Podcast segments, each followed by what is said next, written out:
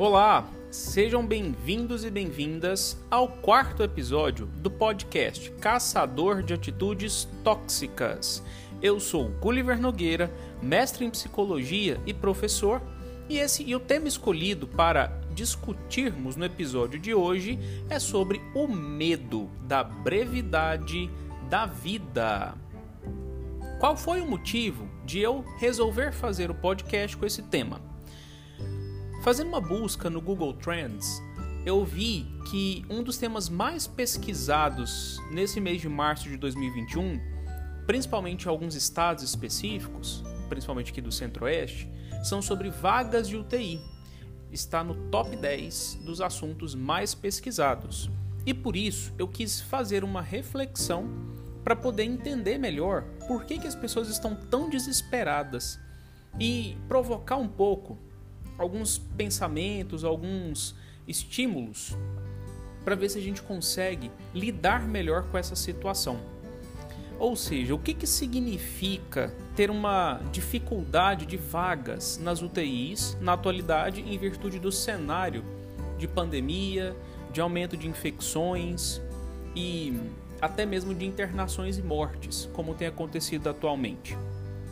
Consequentemente, as pessoas estão percebendo de que a falta de vaga na UTI simboliza a morte batendo a porta e podendo atingir alguém que não tiver essa vaga específica na UTI de um hospital.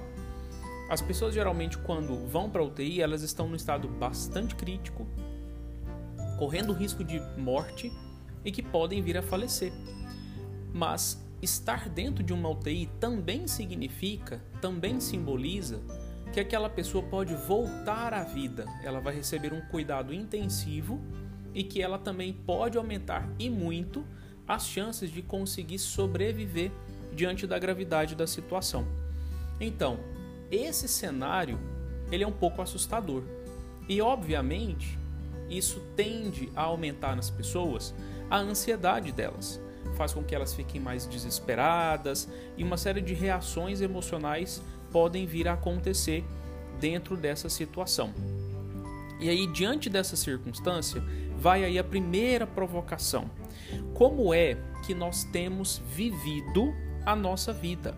Como tem sido essa vivência da nossa vida no dia a dia? Porque se eu estou vendo de que Caso eu tenha uma chance de ter um problema de saúde, uma infecção ou alguma outra coisa, e eu não tiver uma vaga na UTI, vai me bater esse desespero. Então, emerge em mim essa noção de: nossa, e se eu não tiver tempo para poder conseguir viver bem a minha vida ou para corrigir aquilo que eu precisava corrigir diante da possibilidade da minha não existência, né? Porque todo mundo quando vai para UTI pensa nisso. Eu posso morrer, eu posso morrer, eu posso morrer. E esse desespero, essa ansiedade, esse pensamento de pode não dar tempo, gera em nós uma série de pensamentos de confusões, de conflitos internos. Quando eu estou no desespero, numa situação pesada, difícil, geralmente a gente tende por buscar soluções. Né? Nesse cenário que a gente tem vivido, de pandemia e tudo mais, a solução seria o quê? Seria a própria vacina. Só que a vacina depende de instituições, depende do governo, depende de uma série de situações que vão além daquilo que a gente consegue fazer. E se as pessoas estiverem meio que, entre aspas, emperrando o alcance da solução para esse problema, para não é, superlotar tanto a, as UTIs e tudo mais, a gente vai ver de que pode não dar tempo, pode não realmente acontecer é, a imunização coletiva e as pessoas podem continuar correndo o risco de não ter vagas nas UTIs. E aí o desespero volta de novo, né? Então é uma forma de eu lidar com essa situação. Entrar em desespero e isso tudo acabar gerando aquela trava, né? Não tem o que fazer. A gente fica tentando achar uma solução e não consegue, e aí a, a ansiedade, os estados emocionais se alteram todos. Mas também existe uma outra forma de lidar com isso que é o que a gente chama de fuga dos problemas. Então, esse cenário pode fazer o quê? A pessoa querer fugir da é, realidade de entrar em contato com isso. Então, ela pode aumentar a ingestão de substâncias químicas, substâncias entorpecentes, pode entrar em vícios, sejam eles quais forem, vícios de jogos, vício de sexo, vício de drogas no caso, né?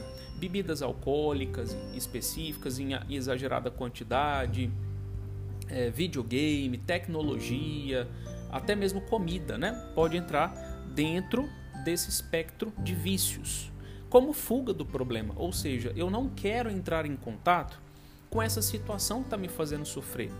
Eu preciso de uma compensação emocional para que eu não sinta tanto incômodo, tanto desconforto, tanta dificuldade assim. E nesse processo do desespero, a gente obviamente fica desejoso de uma reversão, de uma mudança desse, desse cenário de desespero, dessa situação tão difícil. E aí vem a necessidade da gente refletir sobre a esperança mas não aquela esperança de espera mesmo, de ficar de braços cruzados e não fazer nada, mas sim uma esperança reativa e ativa. Como assim?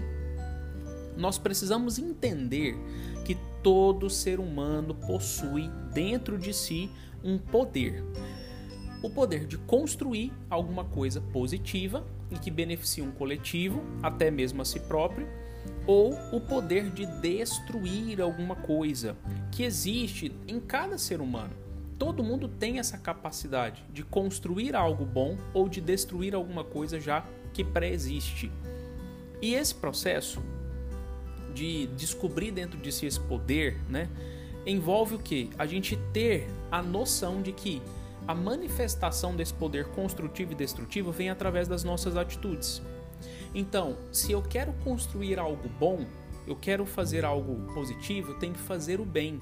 Eu tenho que empoderar a minha vontade própria para ir em direção de alguma pessoa, alguma, algum lugar ou fazer algo juntando um, um grupo de pessoas específicas para poder alcançar aquele objetivo.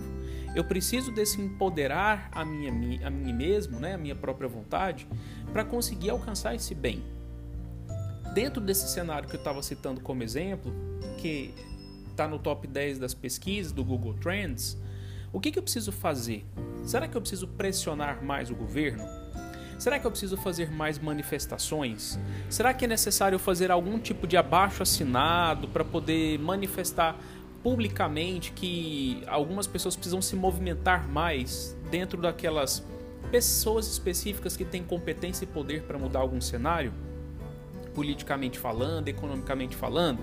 Será que eu tenho que conversar com algum político específico, um grupo de pessoas, organizar ações de manifestação?